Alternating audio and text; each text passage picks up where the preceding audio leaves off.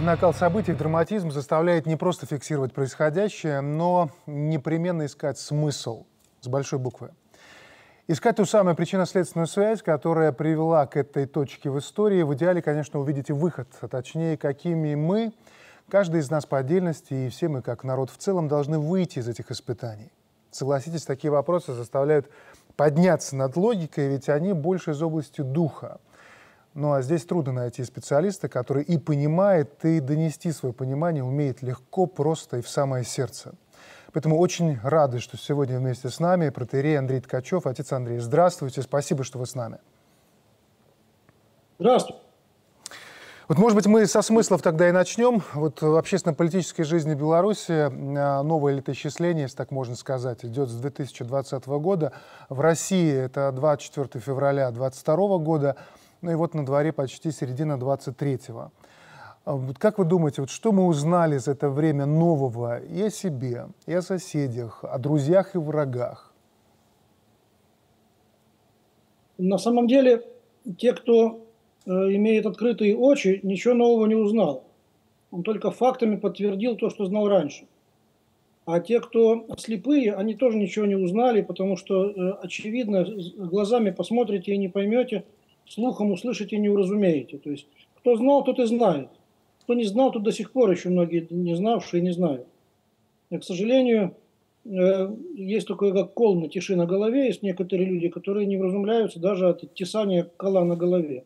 Но есть небольшое число, там некая серединка людей, которые спали и проснулись. Они, наверное, должны были узнать, что, что магия цифр не работает. Мы же часто говорим, там, мы живем в 20 веке, там, мы живем в 21 веке. О, там, то есть у нас средневековье, как бы, это тьма, якобы. А 21 век, это, так сказать, такое человеколюбие плюс технологии. На самом деле, наверное, люди узнали, что человек не меняется, э, и цифры над ним не, не властны. Он может быть э, жутким зверьем и в 21 веке, как и в шестом или, треть, или третьем. Там. Значит, потом человек стал еще более манипулируем, если уж захотеть им манипулировать, то человека манипулировать стало легче. Э, огромные массы людей сбиваются в кучу гораздо быстрее, чем это было раньше. Технологии позволяют. То есть мы, наверное, очень многое должны были бы для себя обнаружить, опасное, что человек стал более уязвим для зла, для коллективного зла. У э, инфернальных явлений существует, оказывается, своя какая-то тайная сладость для, которая для бездуховного человека очень притягательна. Это вот, мистика фашизма, такой, значит, это мистика язычества, э, вкус и запах крови, разрешение на кровь, как бы, манит человека. А потом мы узнали, наверное, что, скажем, кто-то узнал с ужасом, что мы потеряли несколько поколений, э, что дети живут непонятно чем, и юноши, и девушки, значит, что воспитанные ТикТоком там, или интернетом, или порнографией – или безумными 90-ми люди имеют совершенно странное и неизвестное нам наполнение. То есть, конечно, много разных открытий для спящих, но спать не надо. То есть, как бы умный человек или там внимательный должен был всего лишь новыми фактами подтвердить старые знания. Человек – это страшное животное, без Бога – это просто ужасное животное, и э, технологии превращают его в коллективное стадо страшных животных, которые в 21 веке способны на большее зло, чем они были способны там пресловутом 41-м или 45-м или в какой-нибудь там период наполеоновских войн. То есть мы стали еще опаснее для самих себя. И все это как коренится, конечно, в войне человека с Богом. Отсюда вырастают все ужасы современности и все будущие ужасы будущего человечества. А стало больше людей в храмах после 24 февраля? Можно ли так вообще, в принципе, говорить, ставить вопрос? Я не могу социологию эту провести, потому что для этого нужно было бы посетить, например, там какое-то сделать средство, посетить все храмы мира или все храмы России, или, по крайней мере, там по 2-3 храма в каждом регионе. Нужно было бы смотаться за Урал, объездить всю центральную часть России. Как бы я не имею ни права, ни, ни смысла, ни, ни послушания этим заниматься. Я просто думаю, что если, например, ушел на фронт муж, то жена должна стереть себе колени на молитве. Если ушел на фронт сын, мать должна сделать то же самое. Если ушел жених или отец, или старший брат, или, или младший брат, то сестра или племянница или крестница должны делать то. Я думаю, что женщин должно стать в церкви больше, как это всегда было в слезные периоды русской истории. Мужик на фронте, женщина на молитве. Так всегда побеждали русские. Э, должно быть так. Как оно там есть, это, видимо, есть все, знаете, от села к селу, от хаты к хату, э, от епархии к епархии, от региона к региону, это все по-разному. Это зависит все от конкретного человека, от духовных пастырей, от мэров и губернаторов. Это все зависит от целой совокупности э, буквальных вещей, которые везде разные. Социология не в моих приоритетах. Я надеюсь, что должно быть больше молящихся. Ну а кто их там считал? Господь знает. Я не могу не спросить, э, хотя вот кажется, эта тема, она так несколько отошла от новостного потока, но, по-моему, абсолютно напрасно. Такое стоит держать перед глазами не только христианам. Это, конечно, событие в Киево-Печерской лавре. Конечно, не сказать, что это удивительно с точки зрения специфики нынешнего украинского режима, даже где-то предсказуемо, но почему именно сейчас они так рьяно взялись за православие, хотя, казалось бы, столько военных хлопот, и все внимание нужно уделять э, этим хлопотам? Почему именно лавра? Потому что это символ, э, вот как вы это видите? Эм, я это вижу э, следующим образом. Э, шило в мешке не утаишь. И инфернальная природа современной Украины не может себя не проявить. Раздражителем и проявителем, лакмусом этой инфернальной природы является церковь, которая всегда была врагом дьявола и тех, кто дьяволу служит. Они не смогут успокоиться. Она будет э, тошнотворно действовать на них до тех пор, пока будет существовать. Э, поэтому в интересах современного украинского государства э, иметь у себя церковь А. карманную, Б. националистическую, С. Э, карикатурно-бутафорную, одетую в старые одежды и с потерянным духом, то есть болванку без содержания, э, и ненавидящую Россию, и камлающую на Бандеру, и заменившую Иисуса Христа на украинские смыслы, ибо национализм по э, убеждению, там, скажем, известных социологов, это высшая степень мотивации, соперничающая с Богом. Они хотят сделать из церкви именно это. До тех пор, пока церковь благодатна, в какой-то степени хотя бы, она будет врагом украинской власти, ибо эта власть сатанистична. Они не смогут на нее не реагировать. Конечно, по, по логике, э, надо было бы заняться чем-то другим, потому что есть чем заняться. Но они не смогут этим заниматься, она будет мозолить им глаза, она будет им как, э, значит, э, это самое, как камушек в сандалях, значит, как соринка в глазу. А как далеко зайдут? Это так... же явно не предел, отец Андрей. У ада нету дна и преисподняя не скажет хватит. Как бесплодная утроба и сухая земля, то Соломон говорит. Сколько воды не вылили в сухую воду, вода все, сухая земля все съест. И бесплодная утроба не скажет довольно. И ад не говорит довольно. Поэтому а, сатанистичное состояние заключается в несытости, в бесконечном стремлении еще глубже, глубже, глубже. Мы все думали, что уже дно, но снизу стучат все время, стучат и стучат. Так что там еще нету конца, и это, этот серпантин должен раскрутиться до конца. Э, мы видели его в свернутом виде и догадывались, что будет, когда он будет что-то разворачиваться. Ну, нам, конечно, удивительно, насколько он длинный, как долго он раскручивается. Мы, конечно, ждем, когда он раскрутится до конца. Э, это таковы, таковы судьбы Божии, да. Это, это лучшее доказательство, конечно. Ну, вообще-то, на самом деле, слабости церковной иерархии в Украине, уж скажем так, перестанем прикрываться фиговыми листочками, э, значит, сильные оказались слабыми, к большому нашему сожалению. Это и наше поражение тоже, ибо мы одинаковы.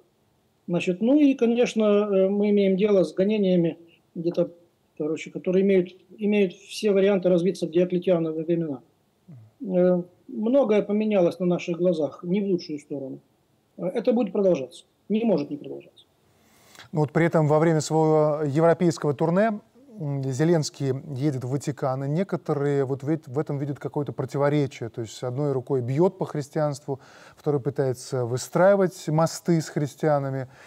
Или же все-таки в этом как раз нет противоречий? Как вы считаете?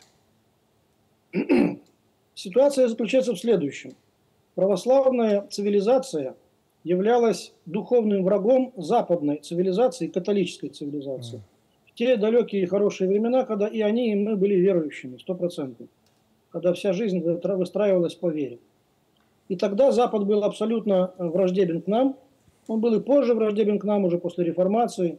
Известно, Иммануил Кант всегда показывал рукой на восток, говорит, там наш вечный враг. Потом это все легко подхватил уже там Бисмарка, потом Гитлер и так далее. Это у них общая константа мышления. Значит, поэтому, если помните Бориса Годунова, Э, бароны, вооружили, вооружившиеся бароны стоят на границе с Литвой, и папа благословил вторжение. Как бы так, где там последние главы Бориса Годунова, последняя строчка. Они всегда готовы войти к нам с оружием, под священными флагами какого-то нового крестового похода, и папа всегда это благословлял раньше.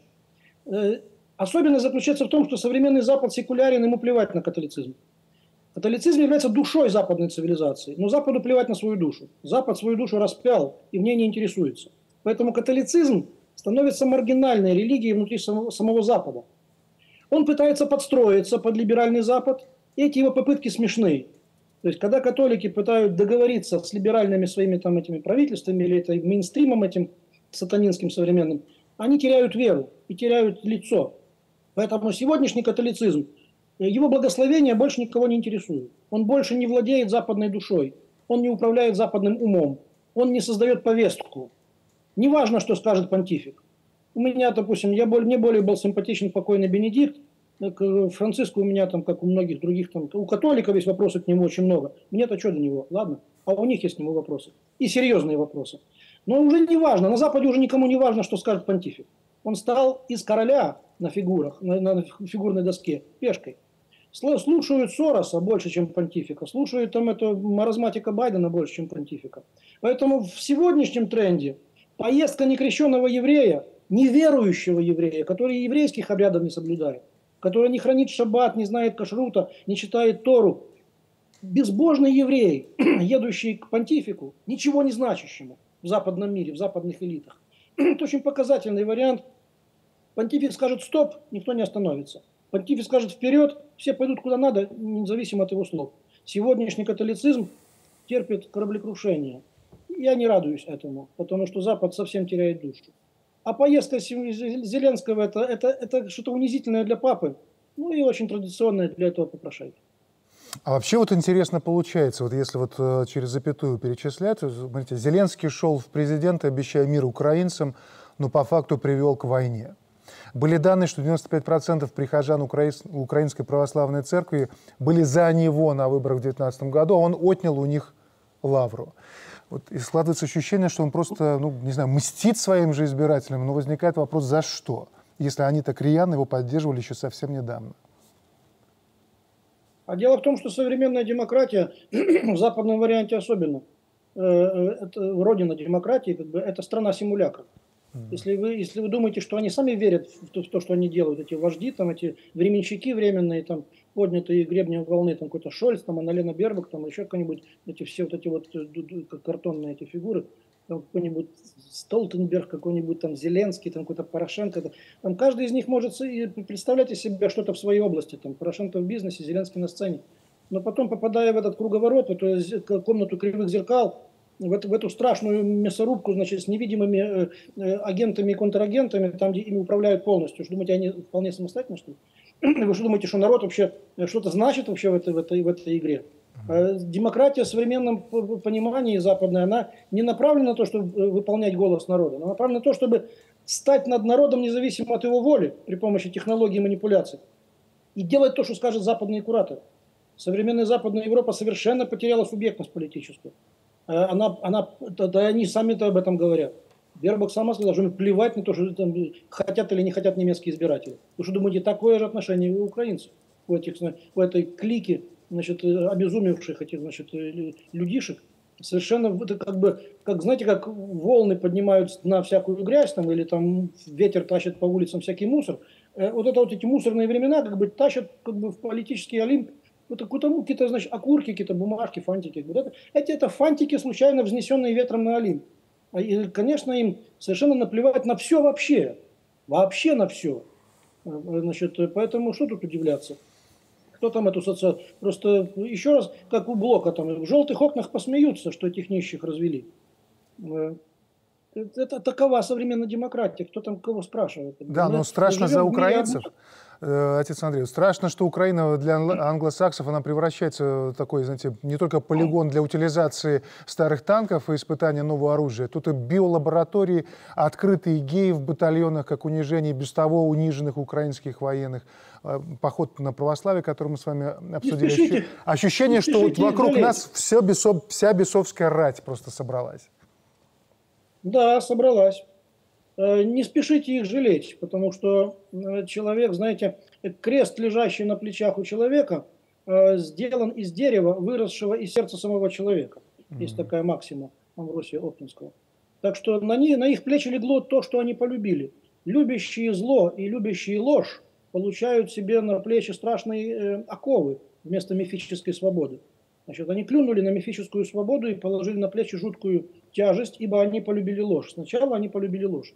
На Украине вообще полигон отработки антихристовых технологий. Например, Ющенко, кто-то это помнит, кто-то не помнит, наверное, никто уже не помнит, ибо э, уплотнившееся время события вымывают из головы вчерашние события. Я, например, помню, как на, на Певческом поле Ющенко во время своей выборной кампании ломал хлеб и раздавал людям. Это была такая жутко карикатурная картина, копирующая умножение пяти хлебов.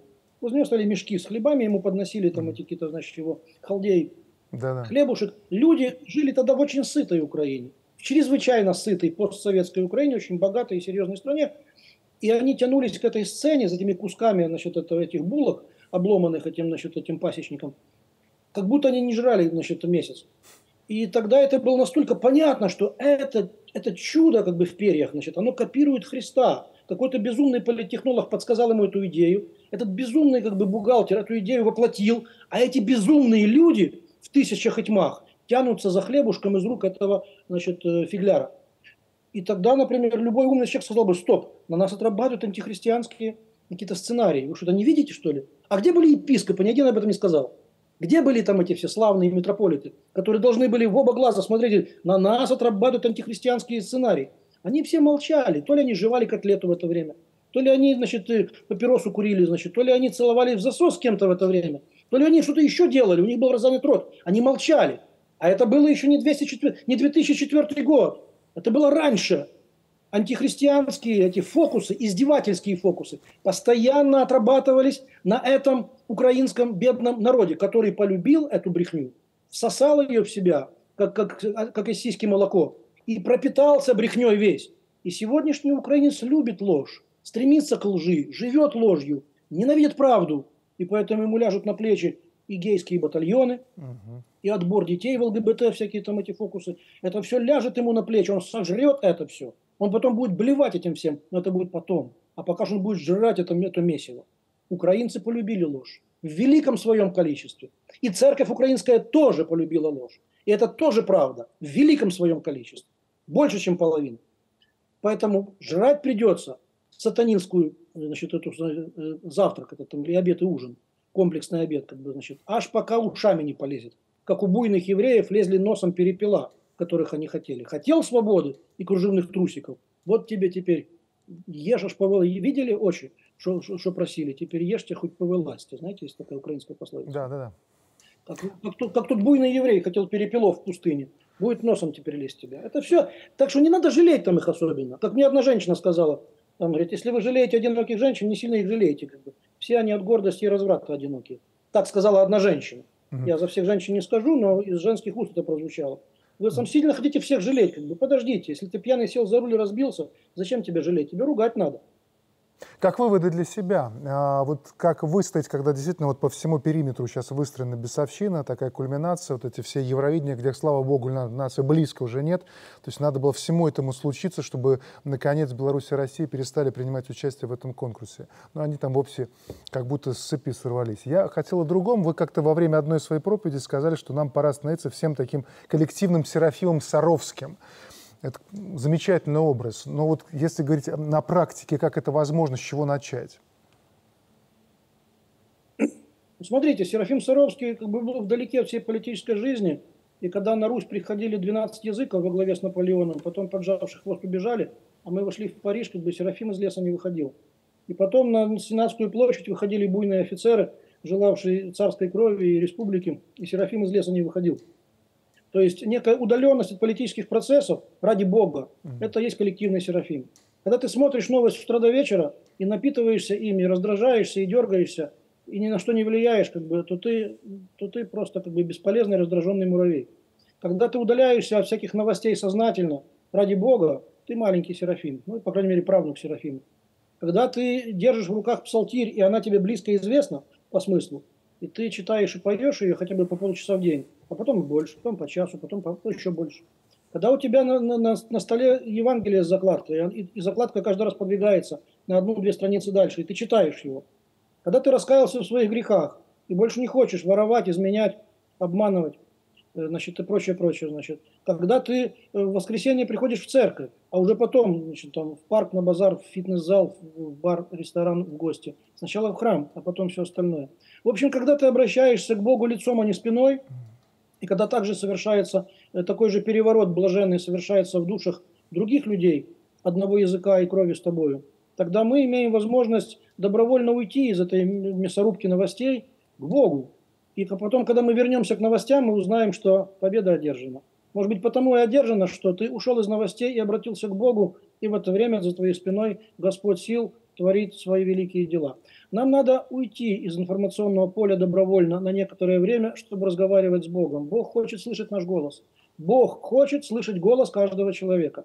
И есть множество крещенных, о ужас, людей, голос которых ни разу не слышали на небе. Это стыд и такое некое духовное поросячество, такое свинство, извиняюсь, если по-взрослому. Значит, на небесах не слышно голосов многих миллионов крещенных людей, а Богу угодно и хочется Господу услыхать голос каждого человека. Поэтому, когда наши голоса на небе будут слышны, все мы вместе будем э, внуками блаженного Серафима и маленьким коллективным Серафимом.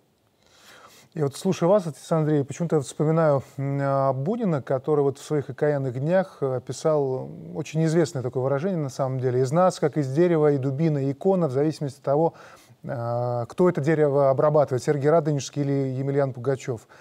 Очень похоже на правду. Но, с другой стороны, отсюда можно сделать вывод, что по этой логике получается, что нашими народами всегда, вот нашим народам всегда нужен такой лидер – и повезет, если он будет достойным человеком. А так получается? Или вот вы не согласитесь с такой логикой? Вы знаете, всем народам нужен лидер. В мире нет ничего невозглавленного. На корабле нужен капитан, в цеху должен быть начальник цеха, в ЖЭКе должен быть начальник ЖЭКа, в большом многоквартирном доме должен быть управдом. Угу. Везде должен быть кто-то главный. Если будет четыре человека в маленькой компании, должен быть кто-то главный. Должен быть водитель машины и штурман там, или старшей машины. Везде должно, то есть невозглавленного в мире нет. Человечество иерархично. И иерархичен сам человек, и иерархично все человечество. В семье должен быть глава семьи и дальше все остальное, тело семьи. Это все обязательно существует. Наш, мы отравлены Э, ложные мысли о том, что народ, так сказать, сам из себя рождает самоуправление, сам себе с собой разберется, человек self-made man, каждый из нас сам себе сделает. Какая-то мечта о самодостаточности отравила наши мозги. Никто из нас не самодостаточен. Все мы нуждаемся в чем-то, э, начиная от воздуха, пищи, одежды там, значит, и воды, заканчивая там, книжками, друзьями, э, лекарствами там, и чем-то еще. Вот, значит, и народ, он, если здоров, он выводит из себя э, духовных гениев, таких как Сергей Радонежский, духовных лидеров, и политических гениев, таких как Дмитрий Донской, и церковных гениев, таких как Алексей Митрополит Московский. Это все люди одной эпохи. И, скажем, там кого-то еще, кого-то еще, кого-то еще. То есть здоровый народ родит из себя э, храброго военачальника, мудрого правителя, смиренного монаха, книжного старца, прозорливца, э, судью справедливого и многодетную мать. А чахлый народ, развращенный, ленивый, наглый, безумный, забывший историю народ, ничего из себя не рождает. Об этом пишет Исаия.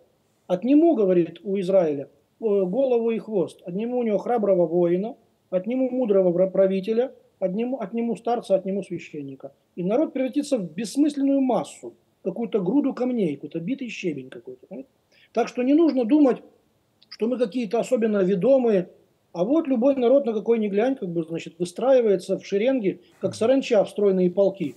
Французы под Наполеона, как бы, на немцы под Бисмарка, даже не будем Алаизовича брать. Кто-то там под кого-то еще выстраивает. Везде нужен лидер, понимаете. Как люди хвалятся, что а у нас там какой-то китайский Си Цзиньпин, там мудрый кормчий какой-то нынешний там. А у нас там кто-то говорит, там какой-то еще есть такой мудрый лидер такой. А мы все слушаем вот этого человека авторитетного. А мы вот этого. А мы что должны слушать? Глубинное государство, безликую прессу, какой-нибудь там, какой-нибудь там либеральный голос, там какой-нибудь там, не знаю, там, эхо Москвы там какой-то, или еще что-нибудь такое. Ли, хочется слушать человеку, хочется слушать человека. Если появляется ясная голова, светлые глаза, воля и ответственность. Что такое власть? Это ответственность и воля и ясность. И, и всем такое нужно, извиняюсь. Если ты забрел не пойми куда. Если ты сел в поезд, то в поезде есть начальник поезда, кроме машиниста. Начальник поезда отвечает за все. А поезд без начальника поезда, извиняюсь, это опасная штука. Он не равен час разобьется по дороге. Поэтому не нужно э, здесь как бы одеваться в фиговые листики, так говорит, ой, там, понимаете, мы там нуждаемся в лидере, мы такие неполноценные. Всем нужен лидер. Ты пришел на секцию, должен быть тренер, он за все отвечает. Пришел в бассейн плавать, должен быть спасатель на берегу и тренер, который тебя обучает. Он любая там, какая-нибудь там толстая дама крутит там этим хула-хупу где-нибудь там в фитнес-зале. Над ней тренер стоит, чтобы она себе ногу не вывихнула. Если она вывихнет, он будет виноват. Везде должен быть лидер. Что-то стесняться этого. У вас на телевидении что, лидера, что ли, нет? Выпускающий редактор, начальник там этой всей конторы вашей, там всякие там редактора, там такие всякие, там новостники там разные, там тексты пишут, там камеры наводят. Попробуйте сейчас убейте главного. В этом бардаке сейчас картинка перекосится и ничего не поймешь. И мы сейчас разговариваем, потому что кто-то где-то там ну, за электрикой следит. Сейчас бы свет бы вырубился где-нибудь, и все. Старший должен быть везде. И стесняться этого глупо. Предельно, предельно понятно и четко, спасибо. А вот это постоянное метание, а, поиск России себя между Западом и Востоком, хотя, в общем-то, Россия — это и Запад, и Восток, как известно, в этом ее особая, в общем-то, уникальность. Мы увидим, как э, Россия обретает себя, принимает. Ведь этого ждут не только русские люди. Многие в мире, кто вот хочет действительно другого мира, более справедливого, более равного, благополучного, и кто понимает, что без огромной России это, в общем-то, невозможно. Россия обязана э, значит, найти себя в этом, э, в этом лихолете, в этой круговерте, как самостоятельная, уникальная фигура мировой геополитики и мировой истории. Это буквально Deus Vult, Господь благословляет, Бог хочет. Значит, Россия в силу географической пространственности, в силу специфичности менталитета, уживающегося спокойно и с Востоком, и с Западом, Киплинг был неправ. Киплинг, как, значит, как империалист британский, сказал, что Запад есть Запад, Восток есть Восток, и вместе им не сойтись. Он солгал. Британский Запад с Востоком не сойдется. А Россия давно-давно сошлась с Востоком, поэтому и бурят, и калмык э, спокойно живут в пределах Российской Федерации, не чувствуя себя угнетенными и не являясь таковыми по факту. Поэтому Россия свела с себя концы с концами, и она есть и Запад, и Восток. Она должна обрести свою духовную самостоятельность и сознательно противостать антихристовому лицу, которая уже находит конкретный абрис во всех половых перверсиях, во всей наглой пропаганде извращенного человечества, э, значит, в трансгуманизме, в грандиозной системе международного воровства, организованной при помощи единой резервной валюты. Это бумажная зеленого фантика, за счет которого покупаются души и человеческие, и тела, и все, все богатства негр. Это грандиозная система международного воровства должна быть опознана, она опознана и сломана Россией вместе с Ираном, Китаем и другими суверенными государствами антизападными. Россия должна быть вместилищем для всякого свободного человека, ковчегом спасения, для всех любящих э, Бога и человека, для всех желающих жить по непреложным Божьим законам, э, для библейского человека, который хочет жениться и родить детей, который хочет возделывать землю своими руками, который хочет питаться от труда, а не от воровства, который не хочет нарушать законы природные и Э, сквернить себя однополыми союзами и прочее, прочее. Россия должна быть э, именно ковчегом свободы для творческого, трудолюбивого, э, совестливого, библейского человека. Потому что уже на горизонте давно обрисовался и приближается антихристианский человек. Значит, полудемон, полузверь, который должен будет воцариться над миром как великий лжец и насильник, антихрист и обманщик. Вот против этого на горизонте уже появившегося, вполне конкретного, э, перспективного будущего, которое владеет землей, Россия должна оказать последнее в истории сопротивление. Больше ни одна цивилизация не способна оказать сопротивление грядущему антихристу. Ни одна. Как бы ни были хороши и глубоки китайцы, они не имеют в своем багаже слова, обнаруживающего эту опасность. Все остальные с Россией вместе смогут с этим разобраться. И Иран будет с нами согласен, ибо ислам тоже знает о Даджале о том, что в конце придет великая ложь. Э, в общем, Россия – это единственный э, культурно-исторический цивилизационный феномен в истории мира, которая способна с открытым забралом сказать «грядет э, хам, великий всемирный хам, лжец и насильник, столкновением добра и зла, и мы не хотим допустить этого в наше, в наше поколение. Мы, мы окажем этому всякое действенное сопротивление. Это может сделать наша страна. Когда она сделает это открыто, без всяких извинений, ах, ах простите, ах, извините, хватит извиняться. Мы не должны ни перед кем извиняться. Мы должны знать правду и делать ее. Без извинений направо и налево. Значит, э, тогда к нам приснятся все люди, сохранившие совесть и веру. К нам побегут все набожные протестанты из Западной Европы, все богомольные католики, э, добрые мусульмане и так уже прибежали к нам, они так с нами все в одной лодке сегодня. Значит, э, к нам прибегут все люди, которые не хотят жить под железной рукой э, всемирного обманщика. Да, это наша задача. А вот в продолжение этой нашей темы а, про то, что идет большое сопротивление, а параллельно ведь оно в чем выражено, идет большая информационная война. И в ней, похоже, снаряды не иссякнут никогда. Вот мы часто повторяем информационная война, информационная война, как жвачка уже для многих. Важно, как это понимает противник. Для него это как раз очень действенный инструмент. Я, если позволите, процитирую сейчас статью в одном из американских фабрик мысли «Атлантический совет».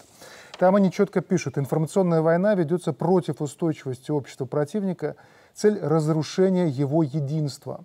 Основной инструмент – вброс фейков через специально созданные аккаунты в социальных э, сетях. И ведь здесь особое коварство в том, что в отличие от обычного фронта, здесь на поле боя не военные, а все мы. И, и старики, и молодые, причем а, большинство даже не в курсе, что они часть вот этой информационной войны. А, вы, как я вижу в социальных сетях, в Ютубе, ведете свой бой, который, ну, наверное, не на полях СВО, а гораздо-гораздо выше. Как вы видите информационную войну? Должны ли мы все быть мобилизованы на этот бой? Вот э, ваше видение. Э, вы знаете, даже если, у человека, если у человека нет гаджета, и он не выходит в интернет, он все равно мобилизован на, на информационную войну. Потому что вам, например, там доносят сплетни, слухи, угу. вы участвуете в осуждающих разговорах. Допустим, узнаете информацию, какую-то неблагоприятную о ком-то, можете ее перенести, протранслировать дальше, как испорченный телефон, добавив свое, а можете утопить ее в себе. То есть человек, независимо от информационности эпохи, э, вовлечен, включен в информационную борьбу. Он должен закрывать ухо от сплетен и слухов всякую услышанную информацию он должен удерживать в себе, чтобы переварить и проанализировать ее, а не тут же переносить ее, как этот самый, этот пинг-понг играть, так услышал, отдал, услышал, передал. То есть эта информационная война всегда важна для человека, ибо э, из-за злого языка разрушаются целые царства.